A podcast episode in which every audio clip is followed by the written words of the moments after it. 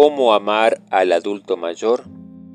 Déjalo hablar porque hay en su pasado un tesoro lleno de verdad, de belleza y de bien.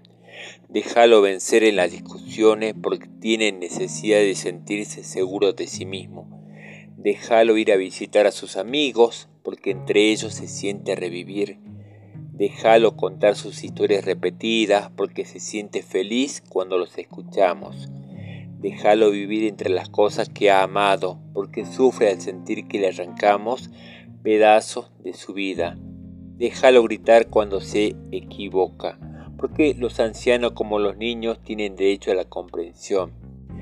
Déjalo tomar un puesto en el automóvil de la familia cuando van de vacaciones, porque el próximo año tendrás remordimiento de conciencia si ya no existe más.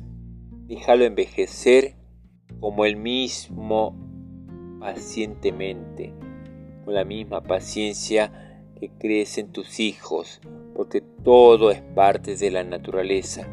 Déjalo rezar como él sabe, como él quiere, porque el adulto mayor descubre las sombras de Dios en el camino que le falta recorrer.